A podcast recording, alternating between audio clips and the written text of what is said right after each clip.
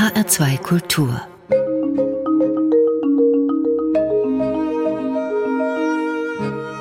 Doppelkopf Heute am Tisch mit dem Frankfurter Munterdichter und Liedermacher Rainer Weisbecker. Gastgeberin ist Christiane Hillebrand. Herzlich willkommen, Herr Weisbecker. Ach, wie schön, dass ich mal wieder im HR sein darf. Ich habe richtig Entzugserscheinungen gehabt. Vielen herzlichen Dank für die Einladung. Das ist eine große Freude, mal wieder hier im HR zu sein. Gerne. Und Sie unterhalten sich mit einer Gastgeberin, die keine Mundart spricht, viel versteht, aber nicht spricht. Und ich glaube, das ist auch mal tückisch. Ne? Also wenn man versucht, wenn man eigentlich nur Hochdeutsch sprechen kann und wenn man es versucht, das klingt immer falsch. Aber man sollte die Sprache der Eingeborenen nicht versuchen nachzumachen. Das kann ja schief gehen. Versuche ich das erst gar nicht. Ja, Sie sind Frankfurter Mundartdichter und Liedermacher. Sie sind mit der Mundart groß geworden. Genau. Ja. Das heißt, im Elternhaus wurde auch nur Mundart gesprochen? Ja, ja. Wir haben stolz und mit erhobenem Haupte haben die Eltern Frankfurterisch gepflegt bei uns daheim. Aber mhm. wir haben viel Radio gehört und viel gelesen und dadurch war das Hochdeutsche natürlich auch immer allgegenwärtig. Mhm. Also Hochdeutsch ist meine erste qualifizierte Fremdsprache, kann man sagen. Wann haben Sie es denn lernen müssen, Hochdeutsch? Naja, spätestens wie ich aufs Gymnasium gekommen bin. Da ging es schon. Aber da, man erzählt ja heute immer so, die Kinder wurden benachteiligt, wenn sie dialektale Anklänge hatten. Das habe ich nie erlebt. Also in der Volksschule in Frankfurt-Goldstein habe ich nie Probleme gehabt. Und im Gymnasium wurde ich dann eher so ein bisschen gefeiert von Lehrern, wenn ich an Fastnacht äh, Büttenred für die Klasse auf Frankfurterisch vorgetragen habe. Das heißt, Sie haben gesagt, stolz darauf. Genau. Das Hessische ist ja, hat sich ja nie so wirklich durchgesetzt. In anderen Bundesländern spricht man den Dialekt ganz normal im Alltag. Das ist ja bei uns in Hessen eher nicht der Fall. Ja, Wie erleben das Sie das? stimmt auch so. Ja, ich erlebe es auch. Ich reise viel durch die deutschen äh, Bundesländer. Ich habe in den letzten 15 Jahren die deutschen Bundesländer alle bereist und erkundet und habe dann vor allen Dingen im Schwäbischen oder im Bayerischen erlebt, dass man das viel selbstverständlicher überall und über alle Generationen hinweg den Dialekt pflegt. Was hier in Frankfurt oder auch in Hessen, dem Dorf vielleicht noch eher, aber in Großstädten halt nicht der Fall ist. Wir hören jetzt gleich mal zu Beginn, wie es klingt, wenn Sie Ihre Lieder auf Mundart singen. wir hören mal in das erste Lied rein. Da erklären Sie uns bitte mal genau, was es mit diesem Titel auf sich hat. Okay. Wie heißt es? Das heißt die Buberolsern aus der Unergass. Das ist die Liebesgeschichte meiner Eltern, also sozusagen meine Entstehungsgeschichte.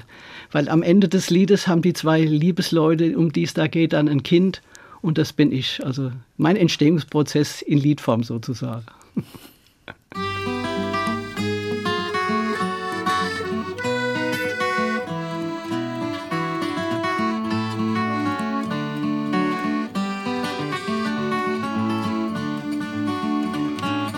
Schwer verwund im Krieg, hätt sie ihn fast hier gerafft, dann in der Champagne, in Gefangenschaft. Irgendwann wieder daheim ohne Geld, doch mit viel Mut, da sieht er auf der Gasse Frau, die ihm gefallen tut. Er fragt sein Kumpel, wer das war, und er meint halb im Spaß. Es war die goldige Spuberolsern aus der Unergass.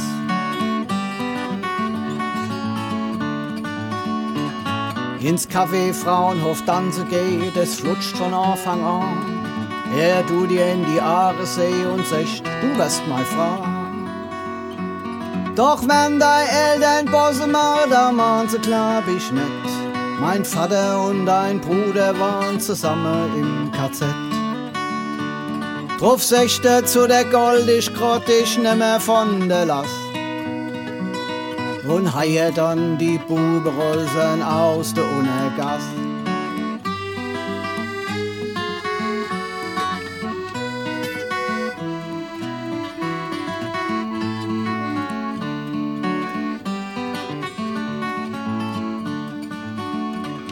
So wohnt man bald in Stub und Küch, ist endlich Frau und Mann lebte verknicht Genießsamkeit, wie man sich's leisten kann. Dann kim der von der Arbeit heim, sie guckten freudig an. Und sechsteitige mir sind bald nicht mehr so ganz allein. So sind sie bald zu dritte heim und es wird modern mit viel Spaß. die goldi Spuberolsen aus der Unergass. So sind wir bald zu dritte heim und sie wird meine Mutter mit viel Spaß. Die goldi Spuberolsen aus der Unergass.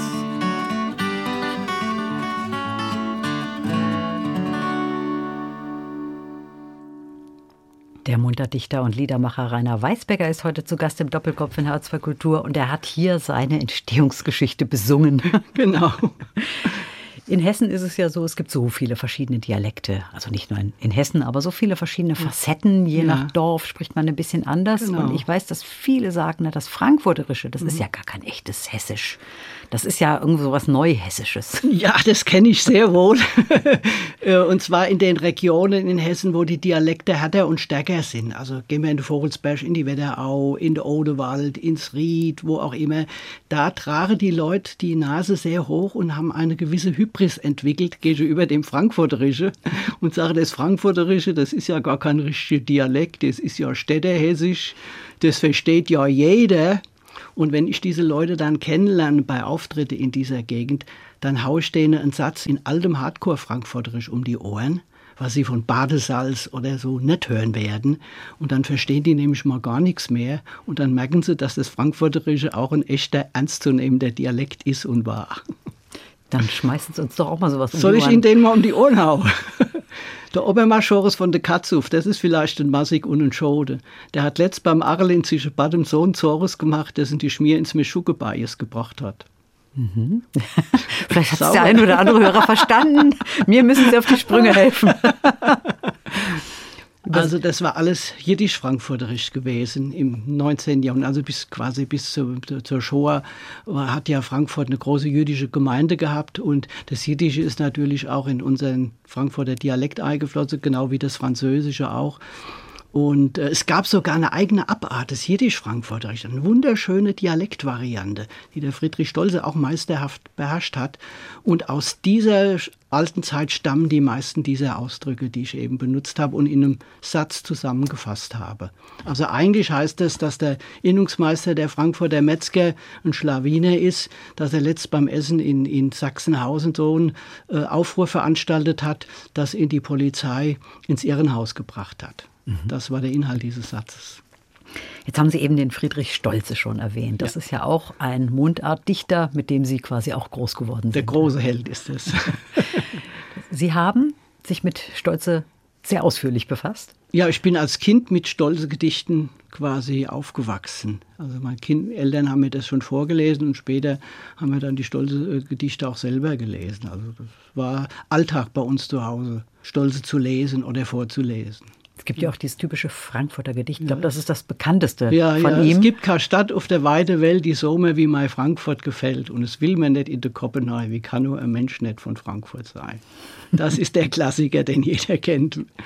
Aber es gibt viele andere Texte, die Sie wahrscheinlich eher empfehlen würden. Ja, lesen. ja. Es gibt ja das Stolze Museum ja, in Frankfurt. in der Altstadt, ja. Und da haben Sie die Texte eingesprochen. Die Mundarttexte, die man dort bei den Hörbarspielen hören kann, die sind alle von mir eingesprochen worden.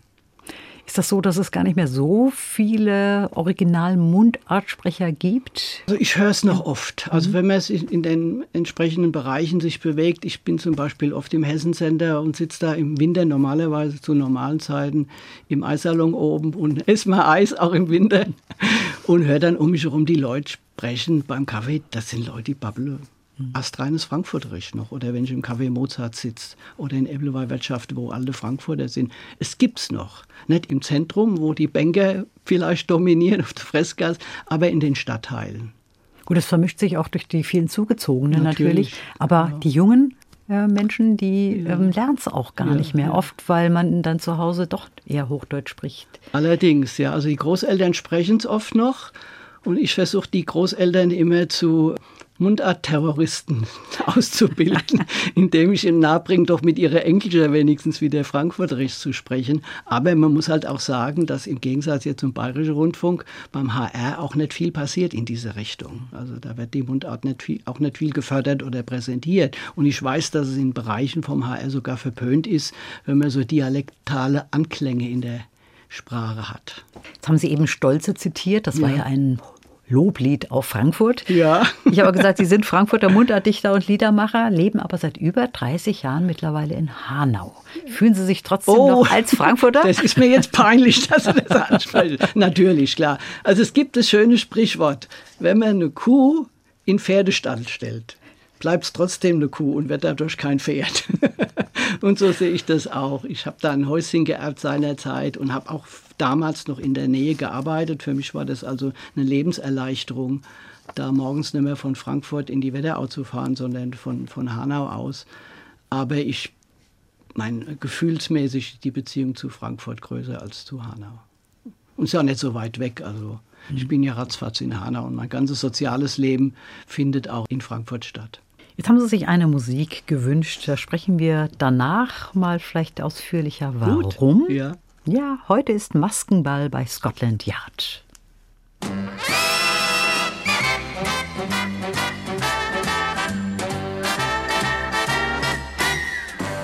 Heute ist Maskenball bei Scotland Yard. Der Bobby kriegt ne Nase, der Billy einen Bart. Der Eddie kriegt ne Brille, der Freddy einen Stock. Großer Razzia, heute 7 O'clock. Heute ist Remy Demi in Soho. Bei Automaten Teddy und Diamanten Joe. Der dritte Mann im Bunde, der schöne Eduard, packte aus bei Scotland Yard. Ja, die Knickknack Brothers knacken heute einen Panzerschrank. Soeben kam der Funkspruch. Aller Mann zur Westendbank und so fährt der ganze Scotland Yard. Der Bobby mit der Nase, der Billy mit dem Bart, der Eddie mit der Brille, der Freddy mit dem Stock zu besagtem Häuserblock. Yeah!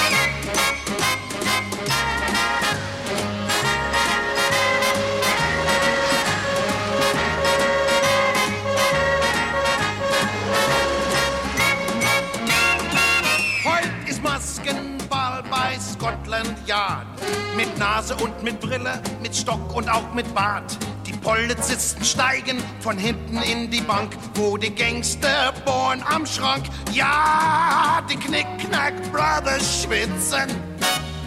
Viel zu lange sind sie hier. Doch nach tausend Ängsten endlich öffnet sich die Panzertür.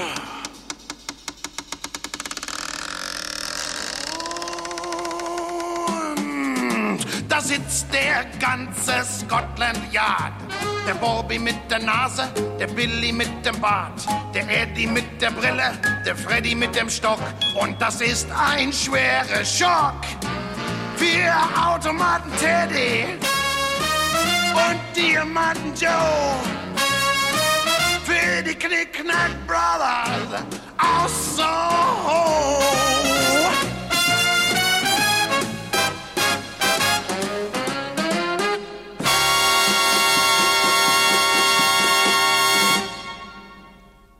Heute ist Maskenball bei Scotland Yard. Bill Ramsey war das und gewünscht hat sich diese Musik Rainer Weisbecker, der zu Gast ist im Doppelkopf in H2 Kultur. Ja, Sie haben erzählt im Vorfeld, dass das ein Lied ist, das prägend für Sie war. Genau. Warum? Also wir haben in der Familie ganz spät erst einen Fernseher angeschafft. Ich glaube, da war ich 12, 13 Jahre. Und bis dahin haben wir Radio gehört. Und der Höhepunkt der Woche war immer donnerstags abends die Schlagerbörse mit Hans Wers. Und da war wiederum der Höhepunkt, wenn eins der neun Lieder von Bill Ramsey kam. Und das sind meistens Lieder, die mit einer Pointe geendet haben.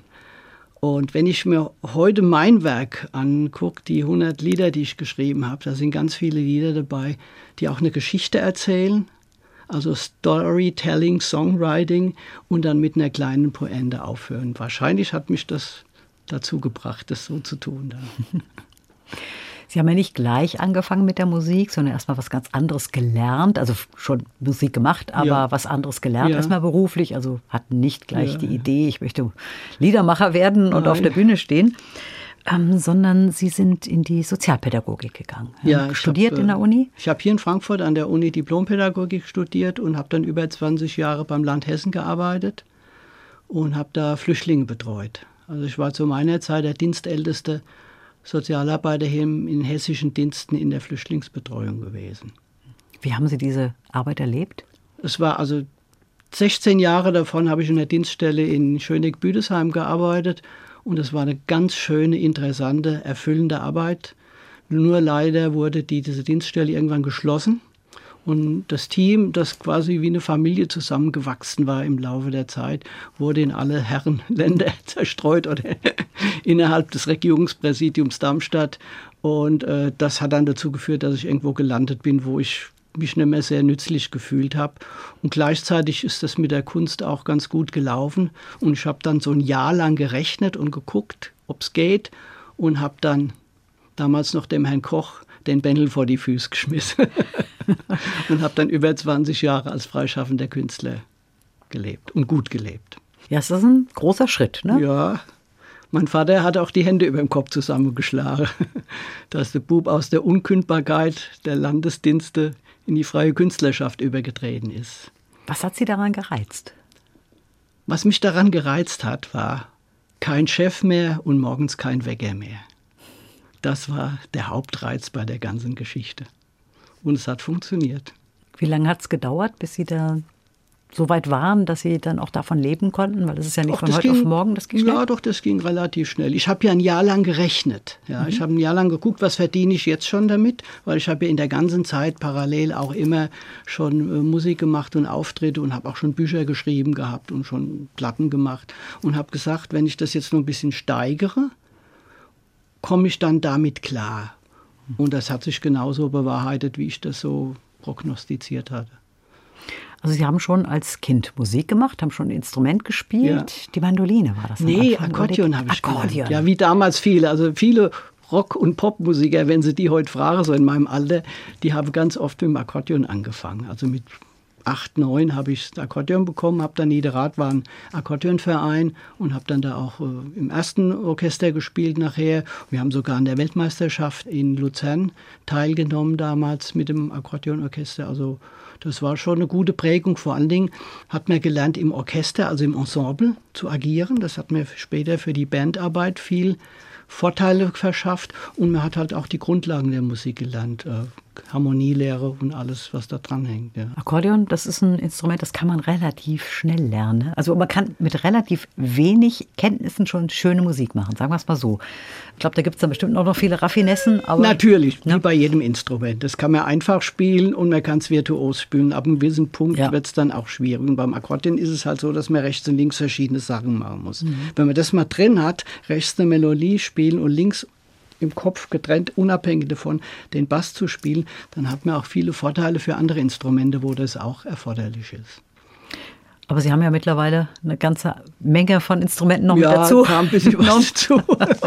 Was spielen Sie heute alles? Also auf meinen Platten spiele ich äh, natürlich Gitarre, ist das Hauptinstrument, dann Mandoline, Akkordeon natürlich, dann Mundharmonika als Bluesharp oder auch äh, melodiös gespielt. Verschiedene Arten von Slide-Gitarren, die man so auf den Schoß legt und in verschiedenen Stimmungen spielt. Banjo habe ich mittlerweile noch, Five-String-Banjo habe ich mir jetzt beigebracht und habe mir jetzt auch eine Harfe zugelegt und spiele ein bisschen auf der Harfe. Eine richtige klassische. Nicht so eine große, es gibt ja auch kleinere für Anfänger, aber ich wollte einfach nur mal hinter das System steigen, der Harfe, und hab's geknackt im Grunde genommen. Ja. Ich bin kein Virtuose, aber ich kann mich darauf orientieren. Es ist das ja nicht so einfach, sich das selbst beizubringen. Heute mit. YouTube geht es Geht alles. Ja. Da werden jetzt die ganzen Instrumentalpädagogen die Hände über den Ja. Kopf zusammenschlagen.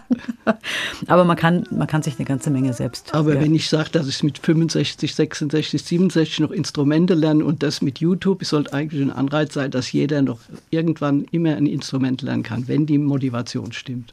Wie viele Stunden am Tag sind Sie dabei, irgendwas zu spielen? Ähm, Ach, das kommt drauf an. Es kommt drauf an. Es kann mal sein, dass ich einen Tag gar nichts mache. Es kann sein, dass ich im Studio bin. Ich habe ein, auch ein kleines Studio zu Hause und mache da Aufnahmen, bin da den ganzen Tag da beschäftigt.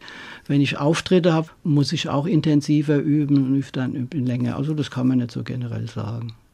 Haben Sie ein Lieblingsinstrument heute? Äh, Die Mandoline schon, ja, ja. Da habe ich mich verliebt. Ich bin da auch ein bisschen fanatisch geworden und habe auch angefangen, alle Instrumente zu kaufen und zu sammeln und habe jetzt eine kleine Sammlung von alten Bluegrass-Mandolinen, zum Teil über 100 Jahre alte Instrumente, ja. wahrscheinlich ist das so wie jemand, der gern Auto fährt, ja.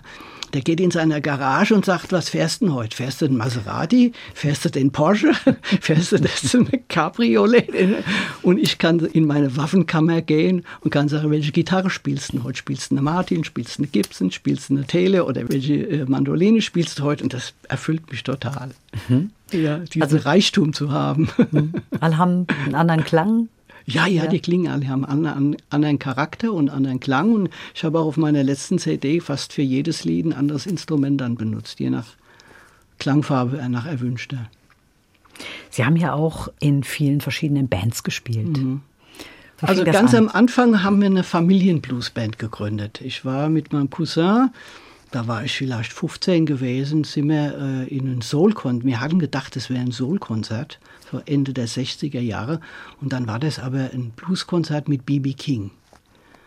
Und da waren wir jetzt schon total geflasht von dieser Musik, obwohl wir die gar nicht kannten vorher.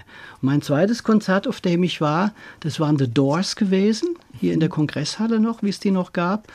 Und die Vorgruppe hieß Cantid. Das war eine weiße Bluesband aus Los Angeles. Und wie ich die gehört habe, haben mich die Doors nicht mehr interessiert hinterher. Und da war die Sache klar und da haben wir eine Familienbluesband gegründet, mein Cousin, meine Cousine und ich. Wir haben uns dann getrennt und jeder hat in einer anderen Band gespielt. Ich habe dann in einer recht erfolgreichen Frankfurter Bluesband gespielt, die hieß die Headline Bluesband. Das war die Vorläuferband von der Frankfurt City Bluesband gewesen. Und in der Zeit haben wir auch ganz gute Erfolge gefeiert, viel im Singkasten gespielt und eine Platte gemacht, also eine richtige LP. Mhm. Das ist auch schon länger her jetzt, ne? Das ist in den 1970er Jahren, glaube ich. Es ist alles schon länger her bei mir. Und dann habe ich 78 war ich mit dem Studium fertig und habe angefangen zu arbeiten, hatte dann noch eine Freundin gehabt, eine lange Beziehung.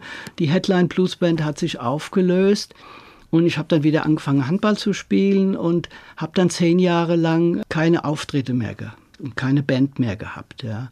Und wie das dann oft so ist im Leben, eine, eine, Trennung hat mich dann wieder ins Leben geschleudert sozusagen. Also nach zehn Jahren nach einer Trennung habe ich gesagt, so und jetzt gehst du wieder raus und machst wieder Musik. Mhm. Habe ich erst alleine angefangen zu spielen in Sachsenhausen in Kneipen mit so einem Mischprogramm mit Neil Young und James Taylor und Beatles und eigene Sachen und habe dann aber die Frankfurter Bluesbube wieder gegründet, die ich in den 70er Jahren schon mal so äh, Zeit lang hatte. Mit dem Bluesboom haben wir richtig gut gespielt, waren wir viel hier im HR gewesen und haben ganz viel äh, in, in HR-Sendungen gespielt auch. Ja. Es gibt ja in Laubach Blues, Schmusen, Apfelmus. Genau. Dieses Blues-Festival, da haben Sie auch gespielt. Da haben wir viel gespielt, ja. ja. Das ist ein richtiger Treffpunkt der ja, ja, klar, weil also vor allen Dingen ein tolles Publikum. Man, Sie kennen sie ja selber, sie war selbst in Laubach und das ist ein so dankbares Publikum, was einen da erwartet. Und es ist so schön, da zu spielen. Also es war immer ein Höhepunkt im Jahr, wenn wir mit den Bluesbuben und später dann auch solo in Laubach und Bluesfestival gespielt haben. Wenn Sie heute komponieren, ihre Lieder schreiben. Haben wir schon gesagt, es sind eigentlich auch Geschichten, die sie erzählen. Meistens, ja. Das heißt, die Texte spielen eine ganz große Rolle. Haben Sie auch schon mal ähm, Lieder auf Hochdeutsch geschrieben? Ja, ja. Ich habe sogar zwei Bücher geschrieben mhm. mit hochdeutschen Gedichten und Kurzgeschichten und habe in der Zeit auch einige Lieder und Chansons im Hochdeutsch, im hochdeutschen Dialekt, wollte ich schon sagen. in meiner ersten Fremdsprache geschrieben, ja. Was liegt Ihnen mehr? Dialekt auf jeden Fall. Vor allen Dingen für die Art von Musik und für die Geschichten, die ich erzähle, passt es besser. Man hat mehr Nuancen, man hat mehr Feinheiten in der Sprache, die man im Dialekt ausdrücken kann. Das Hochdeutsch ist ein bisschen steifer und der Dialekt ist ein bisschen wärmer und runder. Wann fallen Ihnen denn die Texte am ehesten ein? Das kann sein, dass mir jemand eine Geschichte erzählt. Also es ist so, viele Leute erzählen mir was, du musst unbedingt mal ein Lied über ein Bembel schreiben oder über der Handcase oder so. Das perlt an mir ab. Aber es gibt Leute, die erzählen mir irgendeine Geschichte, irgendeine Anekdote und da macht es bei mir Klack. Da sage ich, aha, da wird was draus. Und gehe ich heim, schreibe es ins Skizzenbuch ein und dann irgendwann nehme ich mir das raus und kann es richtig planmäßig bearbeiten, die, diese Skizze, die ich mir da gemacht habe. Also Sie haben den Text, nehmen sich dann ein Instrument und fangen an, das zu begleiten. Mm, das äh, entwickelt mich mal so, mal so. Manchmal kommt auch erst der Text oder die Idee, auch die Gedichte. Ich habe ja mehr Gedichte und Bücher geschrieben, als ich CDs gemacht habe. Und manchmal entwickelt sich es dann mit der Musik zusammen. Also das kann auch sein, dass ich ein Lied anfange und es als Blues spiele und es hört dann im Dreivierteltakt als Wiener Lied auf zum Schluss. Wir hören mal die nächste Musik und sprechen da ein bisschen weiter über die Texte auch, die Sie Alles klar. geschrieben haben. Und zwar Musik von den Beatles, Penny Lane. Also auch eine Sehr Musik, die schön, Sie gerne hören. mich. Ja. Penny Lane, there is a barber showing photographs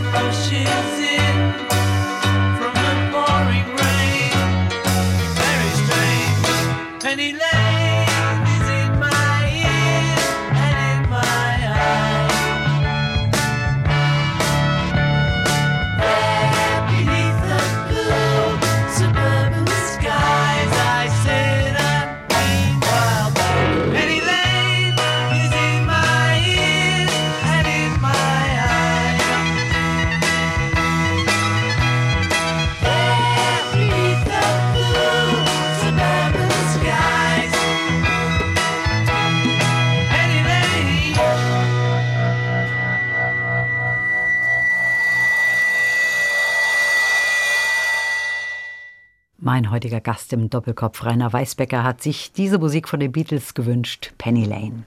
Damit fing dann der Umschwung an. Also ich habe ja gesagt, als Kind habe ich mit den Eltern oft Schlager gehört und dann so mit 14, 15, bei mir ein bisschen später, weil meistens, wenn man ältere Geschwister hat, wird man schon früher an die moderne Musik rangeführt. Bei mir kam das erst ein bisschen später, habe ich dann angefangen, Beat zu hören. Und das erste Tonband, was ich aufgenommen hatte, noch direkt mit dem, damals mit dem Mikrofon vom Radio abgenommen, da war Penny Lane drauf gewesen. Und da bin ich so quasi in die Beatles eingestiegen in dieser Zeit. Ja. Ab dann habe ich kein Schlager mehr hören wollen und können, also was dann kam und habe dann Beatmusik gehört, natürlich dann auch schon durch dieses frühe Kennenlernen der Bluesmusik, schon Blues gehört. Ich habe also auch die Stones nicht gehört. Ich habe lieber Beatles gehört als Stones, weil das, worauf sich die Stones bezogen haben, nämlich den Blues der, der schwarzen Amerikaner, den habe ich ja im Original dann lieber schon gehört. Das heißt, hören Sie schon auch heute noch viel Musik? Weil Ja. wenn man sich viel mit Musik beschäftigt, Ja, hat ja. man das ja ohnehin schon immer um sich. Nee, Aber Sie viel, genießen ja. das auch, sich mal eine Platte aufzulegen. Ja. Und, mhm. Oder in Konzerte zu gehen, was ja Sehr, momentan, ja, wenn es geht. wenn es geht. Ja, ich habe mal gesagt, ich will mein Geld nur noch für Reisen, für Instrumente und für Konzerte ausgeben. Ein guter Vorsatz. Jetzt haben wir über die Texte kurz gesprochen. Sie haben gesagt, Sie haben natürlich Mundarttexte geschrieben, aber auch einige hochdeutsche Ja, Texte. ja. Was sind das für Themen, mit denen Sie sich dann auseinandersetzen? Das sind li meistens Liebesgedichte ge gewesen. Und Kurzgeschichten, die ich eigentlich eher so als Stilübung gedacht habe. Ich habe also angefangen, Texte zu lesen, auch meine eigenen alten Texte. Und die neuen Texte, die ich dann geschrieben habe, habe ich gemerkt, die klingen noch genauso, als wenn ich in der Schule war. Und dann habe ich Gott sei Dank diese schwarze Liste von Goethe gefunden. Ich weiß nicht, ob Sie die kennen. Es gibt eine Liste, die Goethe zusammengestellt hat, von Worten, die man aus dem literarischen Text bitte raushalten soll.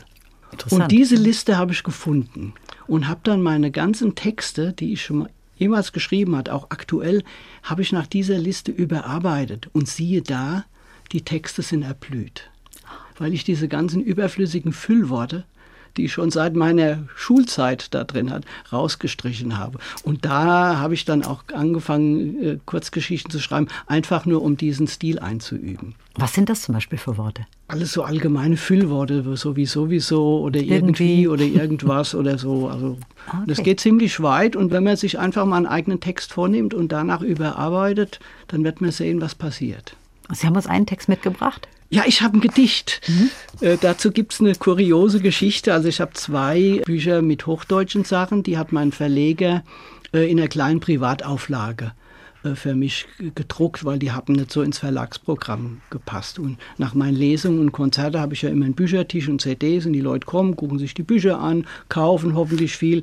Und da hat eine Frau ein, ein mein hochdeutsches Buch genommen, das heißt Herzbluttinte. Auf der Rückseite ist das Titelgedicht drauf. Dann liest die das Gedicht und guckt mich an und sagt, da hat der Drecksack das Gedicht her.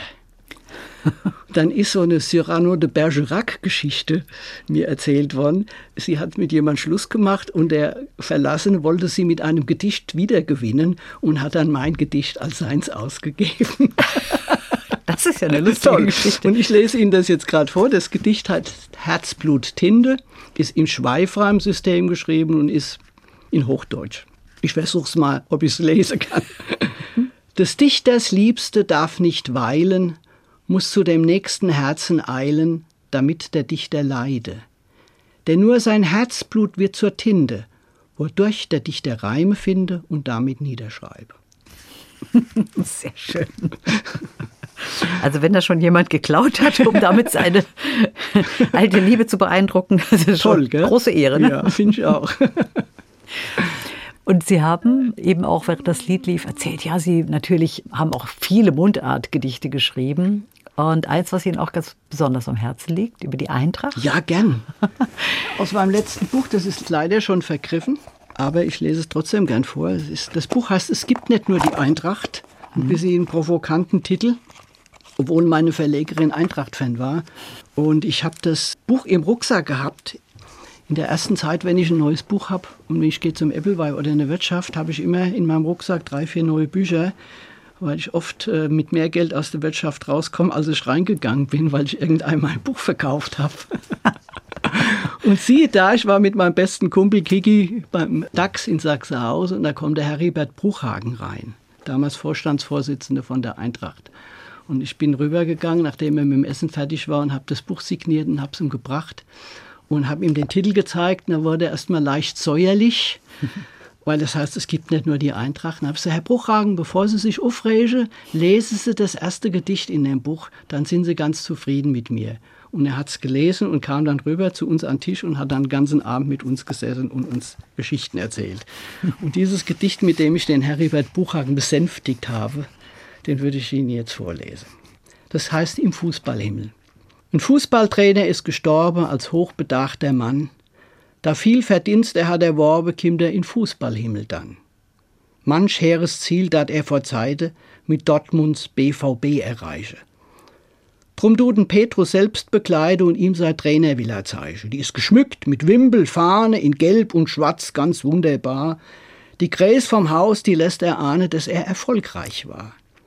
Doch sieht er auch ganz in der Nähe ein Gräser und viel schöner Haus, so rot wie Blut und weiß wie Schnee. Gleich fragt den Petrus aus. Na ja, so werft der Petrus ein. In diesem Haus dahinter, da wohnt ein Bayern-Trainer drei, der alles dort gewinne. Die Meistertitel, klar en masse, Pokalsieg noch und nöcher. Die Champions League, die Meisterklasse, hat dreimal er im Köcher.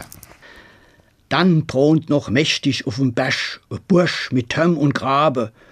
Geschmückt total ganz überzwerg in Eintracht Frankfurt Farbe. Ein Adler prang der riesengroß, Millionen Fahne wehe. Da knottert der Borusse los, wie soll ich das verstehen? Der Eintracht-Trainer, der Phantast, der war doch eher schlecht. Dann kriegt er so einen Protzpalast, das finde ich ungerecht. Doch Petrus flüstert schnell, halt ei mit Hem und mit Spott. Da wohnt kein Eintracht-Trainer drei, da wohnt der liebe Gott. Vielen Dank, Rainer Weißbecker. Über Fußball schreiben, schauen Sie Fußball? Ja, ich gehe sogar live. Fußball gucken, wenn es erlaubt ist, aber nicht zur Eintracht, sondern zum ersten FFC Frankfurt. Dadurch, dass meine Mutter eine große Sportlerin war, unterstütze ich auch Frauensport und gehe regelmäßig, wenn es erlaubt ist, zum ehemaligen 1. FFC Frankfurt, zum Frauenfußballclub Frankfurt der Bundesliga, spielt jetzt auch unter das Haus der Eintracht, unter das Dach der Eintracht geschlüpft ist. Also da gehe ich regelmäßig hin. Mhm. Und Ihre Mutter hat auch Handball gespielt, sehr Die erfolgreich. hat, ja ne? gut, damals in der Zeit gab es noch keinen organisierten Frauenfußball. Und deswegen haben viele Frauen Handball gespielt. Und viele Mannschaftskameradinnen von meiner Mutter waren ganz hervorragende Fußballspielerinnen gewesen. Die nächste Musik, die Sie mitgebracht haben, ist wieder eine Musik, die Sie komponiert haben, die Sie spielen von Ihrer aktuellen CD. Genau. My Gitter, the Blues, the Tequila und ich.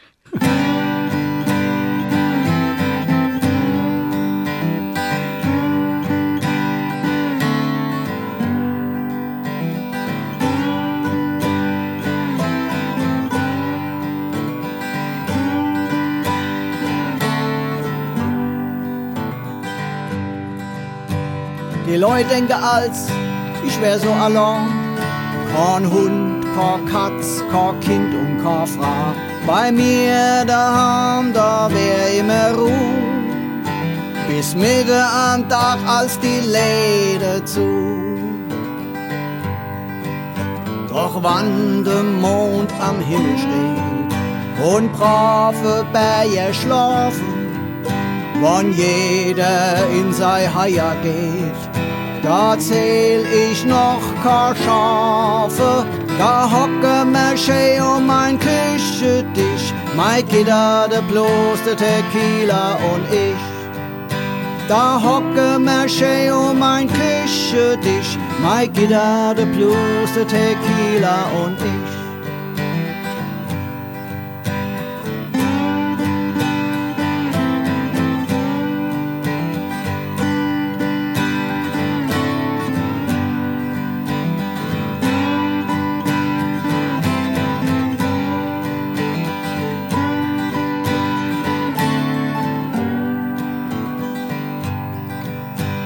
Geh net ins Kino und net in die Kneipe. Ich halt mir schön Onkels und Tantes vom Leib und schelle am Sonntag mal Petter und Gut. Da mach ich net oft, da stell ich mich tot. Doch wann die Sterne am Himmel stehen, da bin ich net allein. Wann all mein Nachbarn Profe gehen, da fängt mein Leben erst an. Da hocke mir schön um mein Küchentisch, mein Gitter, der bloß der Tequila und ich. Da hocke mir schön um mein Küchentisch, mein Gitter, der bloß der Tequila und ich.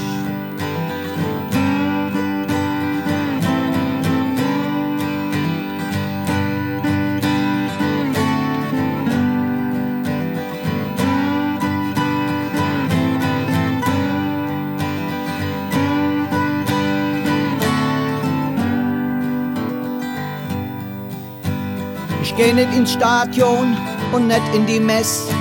Ich steh schlicht vom Baum der Erkenntnis es. Doch kimmt mir da kein Erzengel fies. Und lässt mich nicht ins Paradies.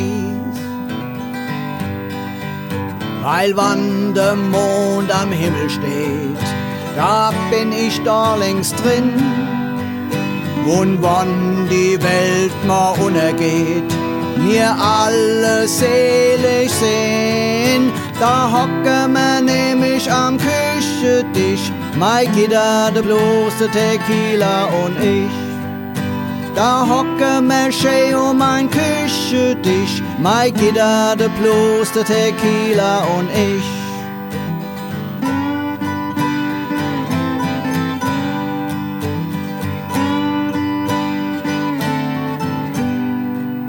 Da hocke mir schön um ein Küchentisch. Mai Gitter, der Blues, der Tequila und ich. My Guitar, The Blues, Tequila und ich. Rainer Weißbecker hat diese Musik mitgebracht und komponiert. 2018 ist die CD Genau, erschienen, ja. Weißbecker. Man könnte jetzt meinen, Sie haben es jetzt gerade geschrieben in Corona-Zeiten. Das war aber vorher. Hatten Sie da irgendwelche Visionen? Es war die Vorwegnahme der Corona-Situation. Das hat mir auch viel Arbeit erspart, weil viele Leute wollten dann von den Künstlern ja Corona-Lieder haben und haben gesagt, ich brauche gar keins schreiben, ich habe schon eins. Und habe dann das manchmal rumgeschickt, wenn jemand was zu dem Thema hören wollte. Ja, das ist so meine Lebenssituation ein bisschen. Ich lebe allein in einem kleinen Häuschen in Hanau-Wilhelmsbad, das ich seinerzeit geerbt habe. Und bin natürlich trotzdem viel unterwegs, aber trotzdem so zu Hause komme ich klar im Moment. Ja. Was halt wegfällt, sind die Konzerte. Allerdings, ja, den Kontakt mit den Freunden und natürlich die Konzerte. Das ist letztes Jahr, wie bei allen Kolleginnen und Kollegen, so Mitte März mit einem Schlag alles weggebrochen. Ne? Ich hatte also schon, der März war schon gut gewesen, hat dann vom 15. bis Ende März noch sechs Engagements und die waren mit einem Schlag dann, waren sofort. Und so ging es dann weiter. Ne? Wie viele Engagements haben Sie normalerweise? Also zu meinen Hochzeiten früher hatte ich so 110, 120 gehabt und habe dann aber ein bisschen reduziert, habe dann auch ein bisschen, sagen wir mal, qualitativ selektiert und habe dann so bis letztes Jahr so 50, 60 Engagements im Jahr gehabt. Jetzt ist es so, dass Sie die Zeit ja nicht ungenutzt gelassen haben. Als Musiker kann man natürlich immer auch komponieren und für sich Musik machen. Und Sie haben auch ein paar Videos gedreht. Ja, ich habe mich dann mit Sachen beschäftigt, habe gesagt, ich habe jetzt eh Zeit und äh, lerne mal ein paar Sachen, die ich schon immer lernen wollte.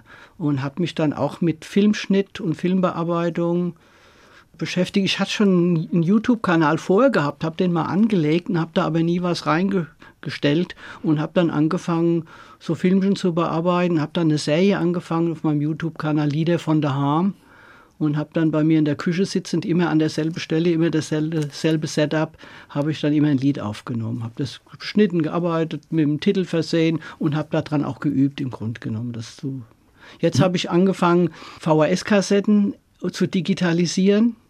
Und ich habe ja früher sehr viel beim HR mit den Bluesbuben und dann auch Solo gearbeitet und habe das damals alles noch auf VHS-Kassetten und habe das jetzt auch alles digitalisiert und habe es ins Internet eingestellt und habe gemerkt, welchen Fug und Unfug ich hier beim HR schon mitgemacht habe. Also in Main Tower, im- in der Hessenschau, bei Alles Wissen habe ich schon irgendwelche Beiträge mitgemacht. Und das war wirklich kurios, das alles mal im Rückblick zu sehen. Was haben Sie denn jetzt vor? Was wären noch so Ihre Wünsche? Was möchten Sie gerne noch erreichen? Wo möchten Sie hin? Eigentlich habe ich kein Fetz mehr im Kopf, wie man bei uns sagt, sondern einfach nur höchst, möglichst lang noch in der Lage zu sein, körperlich und geistig, weil ich gehe jetzt auf die 70, auf die Bühne zu gehen. Also das ist eigentlich mein Traum und mein Ziel und hoffe, dass das mal wieder eintritt. Also die ganzen Termine, die so abgesagt wurden von den großen Häusern, also Neues Theater Höchsten, Hofgarten, Kabarett in Aschaffenburg oder halt Neuen Theater in Darmstadt, die sind ja alle verschoben. Die sind ja nicht verloren, die sind jetzt alle verschoben. Und wenn es nächstes Jahr wieder normal sein sollte, hätte ich ein gutes Jahr vor mir, weil die ganzen Termine sind dahin gerutscht. Aber man weiß es halt nicht. Gell? Und als Frankfurter Liedermacher sind Sie natürlich hauptsächlich im hessischen Bereich unterwegs. Da wird es ja auch wenig Sinn machen, wahrscheinlich in Bayern zu singen. Oder gibt es da auch Auftritte? In Franken bin ich regelmäßig, ja. Habe jetzt auch ein paar Sachen verschoben. Es kommt daher, weil der Verlag, der meine Bücher rausgebracht hat, hat am Anfang den Schwerpunkt Hessen und Franken gehabt. Und dadurch habe ich auch über die Buchmesse und über den Verlag ganz viele fränkische Mundart Künstlerinnen und Künstler und Kollegen kennengelernt und habe da auch Verbindungen hin und dreht, also natürlich nicht so oft wie äh, hier im Rhein-Main-Gebiet, aber doch regelmäßig übers Jahr auch ein paar Mal im fränkischen Bereich auf. Ab und zu sind Sie ja auch mal im Ausland unterwegs. Reisen Sie gerne? Ich bin bis vor 10, 15 Jahren viel weit weg gereist. Also ich war viel in Kanada, in den USA, in Costa Rica, in Argentinien unterwegs, Südamerika. Aber seit 15 Jahren habe ich angefangen, die Bundesländer zu erkunden. Und ich habe als, in der Zeit, als ich noch da Flüchtlinge betreut habe, habe ich ein Hobby entwickelt, nämlich Sprachen zu lernen. Und bin dann quasi über Jahre, Jahrzehnte in der Woche zwei, dreimal zur Volkshochschule Frankfurt und habe dann gut Englisch konnte ich von der Schule her noch gut und war ja viel in Kanada gewesen. Habe Französisch wieder gelernt, was ich in der Schule als dritte Fremdsprache mit sechs abgegeben habe. Habe ich dann in der Volkshochschule gelernt, dann habe ich noch Französisch, Italienisch und Holländisch gelernt. Und wenn man diese Sprachen spricht, will man natürlich auch in die Länder fahren, wo man sie anwenden kann. Deswegen war ich dann auch viel auf Reisen gewesen in der Zeit. Es gibt ja Menschen, die lernen schnell Sprachen. Vielleicht ist es auch so, wenn man zweisprachig aufwächst, Genau. wie Sie, dass, dass da vielleicht auch so eine Anlage da ist. Das ist erwiesen sogar. Es gibt ja diese Theorie, dass Mundartsprechen ein Bildungsnachteil wäre. Aber es gibt eine Untersuchung, die sagt, dass wenn man mit Mundart und Hochdeutsch aufwächst, dass das genauso eine Synapsenbildung im Gehirn provoziert, wie wenn man mit zwei Sprachen aufgewachsen ist. Von der Seite, so war's. Und die Musik kommt auch noch dazu, ne? Ja. Gibt es eine Bühne, auf der Sie noch mal gerne auftreten möchten? die Case. Bin ja in einem Projekt beteiligt, das heißt die Hessisch Dreidappigkeit. Mit der Stefanie Kungel hier, die, die Hilde aus Bornheim, kennt man aus dem Fernsehen, aus dem HR und mit dem Claudio Hermann vom hessischen Pfarrerkabarett, vom Babenhäuser Pfarrerkabarett. Und mit den drei sind wir so erfolgreich, dass wir in die großen Häuser kommen. Also Neues Theater Höchst war immer ein Traum gewesen oder Hofgartenkabarett in Aschaffenburg, das ist das Theater, das dem Urban Priol gehört. Und wir sind, waren überall jetzt schon drin, wo ich so Träume hatte, noch reinzukommen. Aber die Case, die fehlt noch. Also da hoffe ich, dass wir da nochmal landen irgendwann. Und Sie sind seit 2017 Träger des Ordens der Lachenden Frankfurter. bin ich ganz stolz. Was ist das denn? Das ist ein Orden von der Karnevalsgesellschaft, von der Bornheimer Karnevalsgesellschaft 01. Der wird aber nicht im Rahmen der Fasnacht vergeben, sondern immer nach der Fasnacht an verdiente Frankfurterinnen und Frankfurter. Also das ist die ganze Fußballprominenz hat ihn schon gekriegt, die Petra Roth hat ihn gekriegt und die Comedians alle und ich habe den dann auch gekriegt, 17 und bin total stolz darauf. Ja.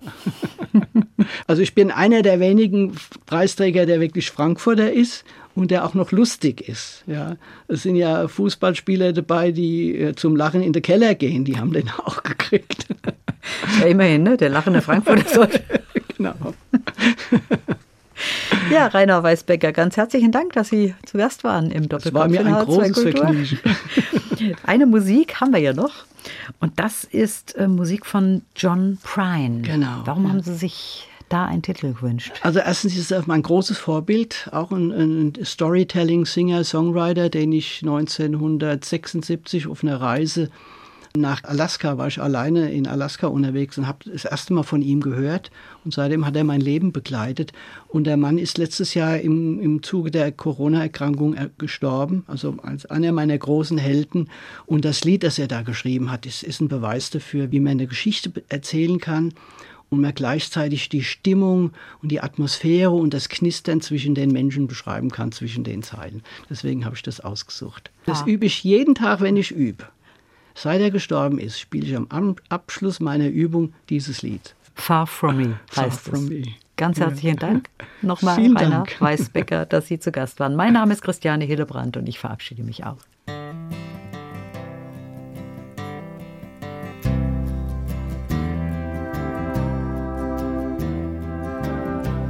As the cafe was closing on a warm summer night. Kathy was cleaning the spoons. The radio played the hit parade. And I hummed along with the tune. She asked me to change the station. Said the song just drove her insane. But it weren't just the music playing, it was me she was trying to blame. And the sky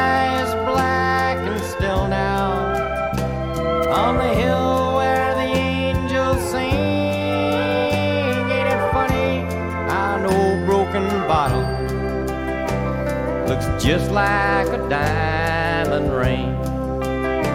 But it's far, far from me.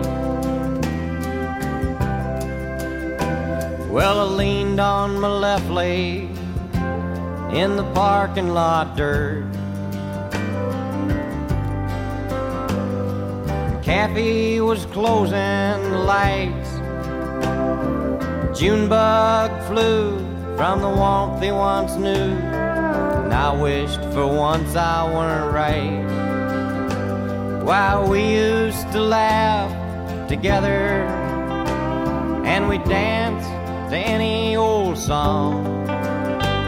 Well, you know, she still laughs with me, but she waits just a second too long.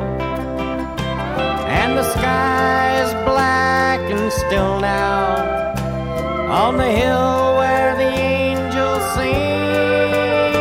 Ain't it funny? An old broken bottle looks just like a diamond ring, but it's far, far from me. Well, I started the engine and I gave it some gas.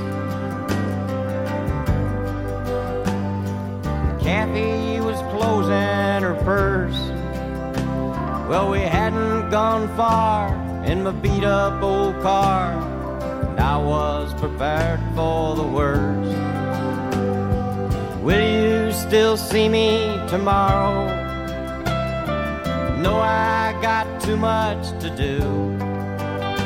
Well, a question ain't really a question if you know the answer to. And the sky is black and still now on the hill where the angels sing. Ain't it funny? An old broken bottle looks just like a diamond ring, but it's far,